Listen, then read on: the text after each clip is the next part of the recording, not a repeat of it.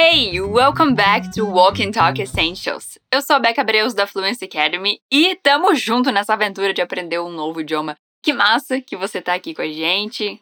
E eu queria dizer que é muito legal mesmo poder fazer parte de pelo menos um pouquinho dessa sua jornada com o inglês.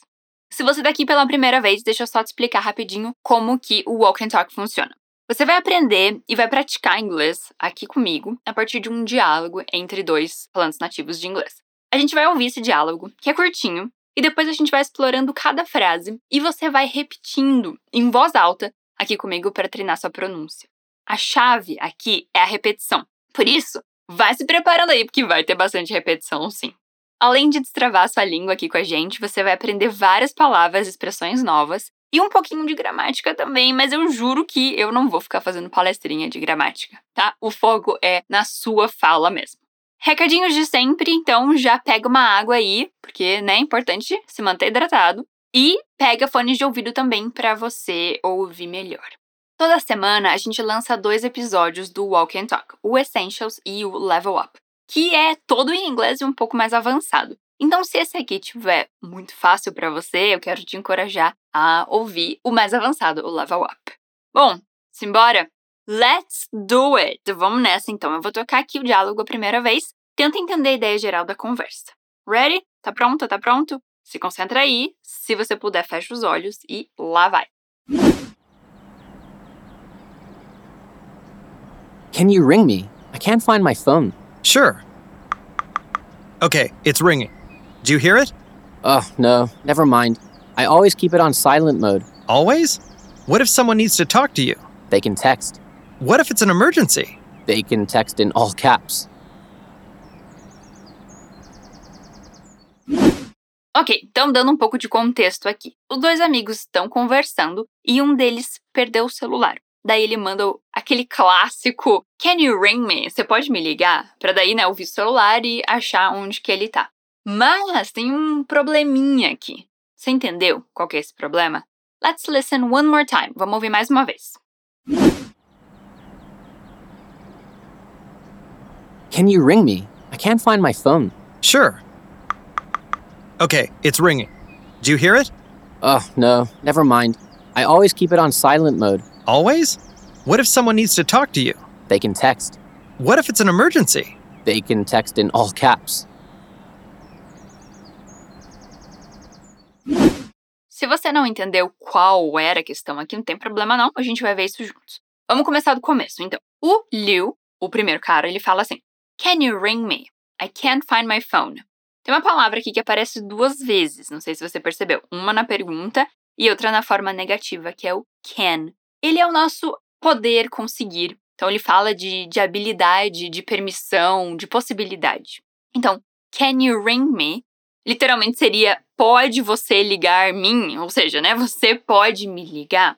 Veja que na pergunta o can vem antes do you. Can you? Ok, repeat, repete comigo. Can you ring me?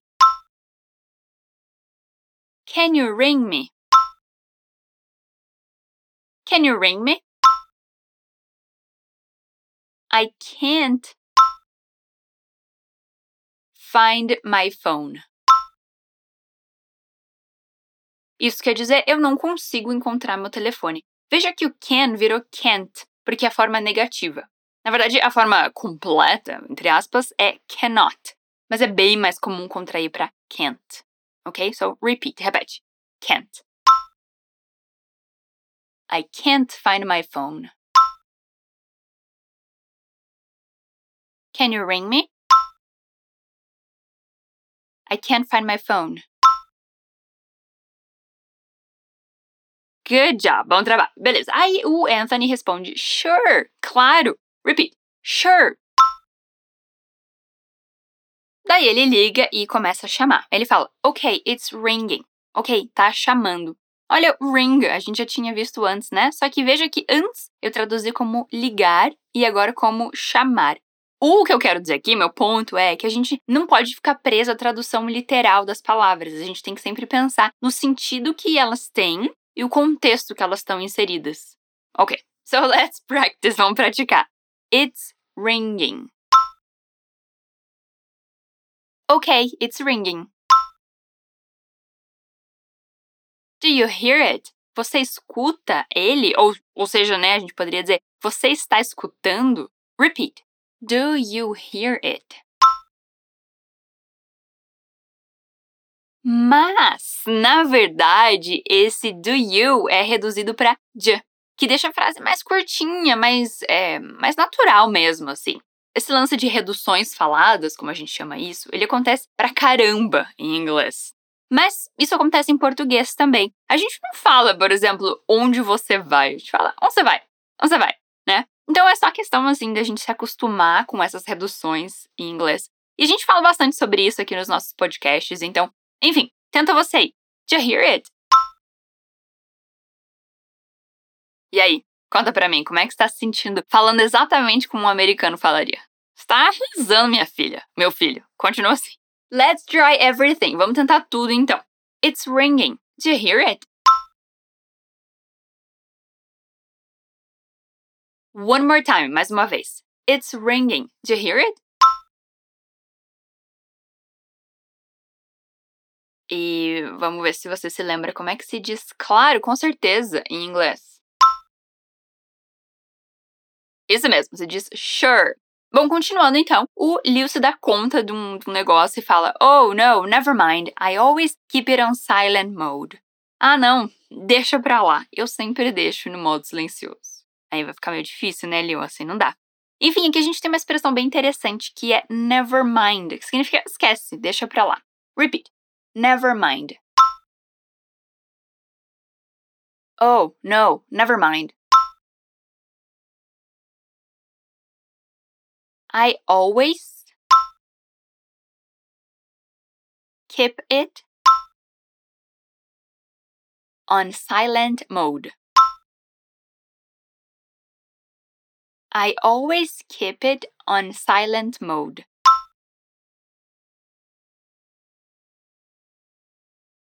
Keep significa, dentre outras coisas, manter. Então, aqui o sentido é manter no modo silencioso.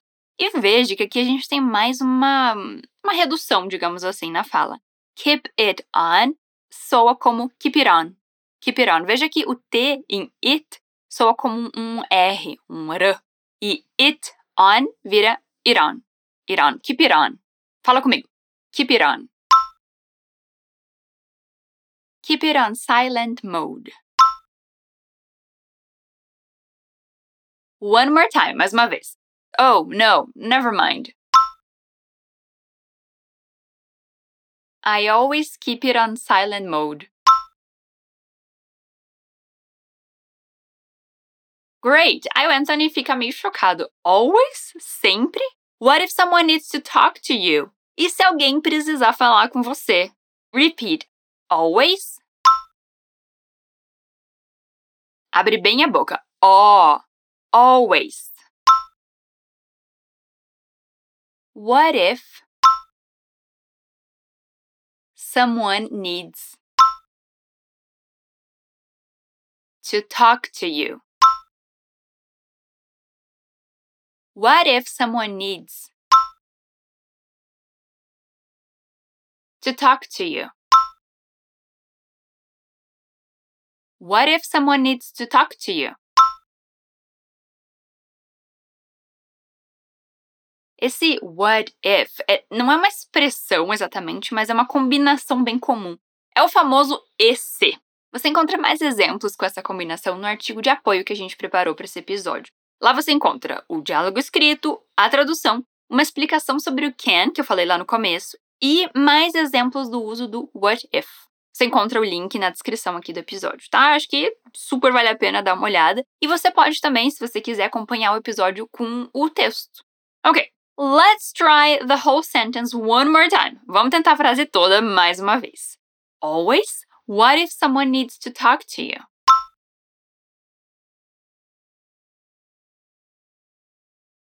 Well done! Muito bem! A resposta do Liu é bem simples. They can text.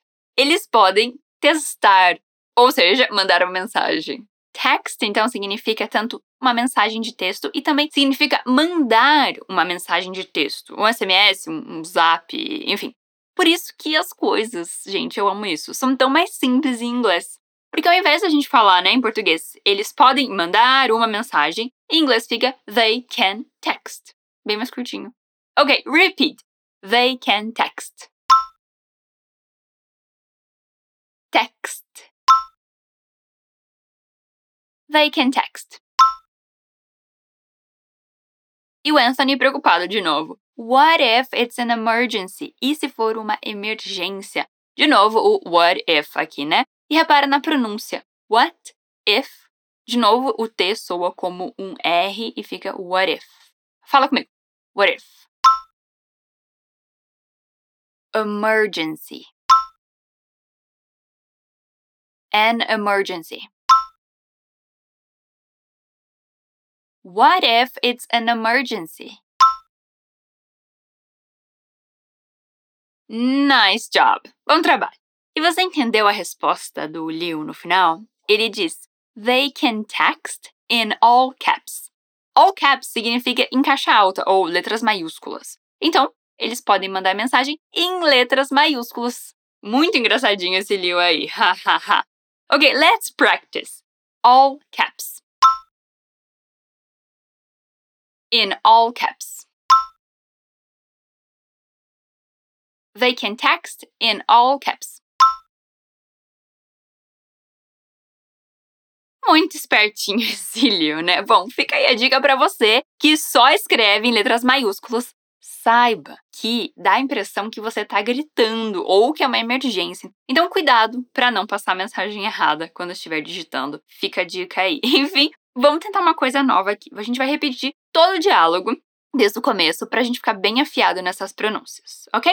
Se você quiser acompanhar com o texto escrito, dá um pause aqui, corre lá, abre o artigo no nosso portal. And let's do it! Vamos lá! Começamos com o Liu perguntando: Can you ring me? I can't find my phone. Aí o Anthony responde: Sure. Okay, it's ringing. Do you hear it? Lembra da redução aqui, né? Do you ficou j. Do you hear me? Aí o Liu se liga, né, da situação e diz: Oh no, never mind.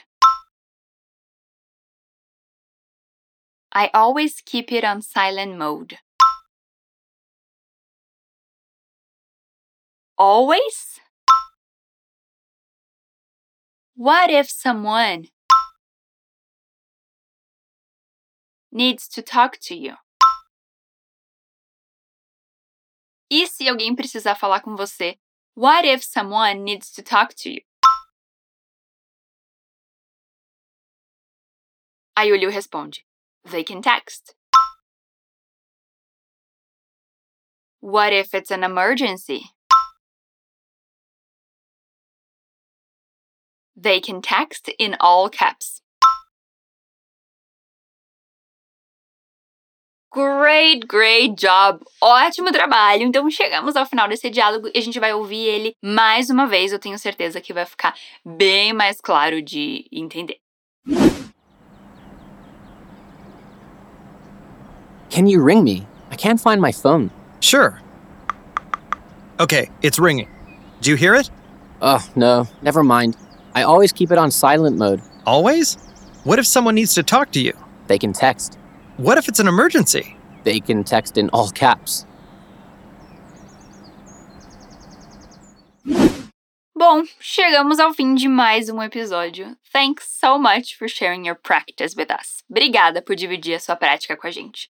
Não esquece de dar uma olhada no material complementar, o link está na descrição, como eu já falei, e tem um monte de conteúdo gratuito e de qualidade no nosso portal, que é o fluencytv.com.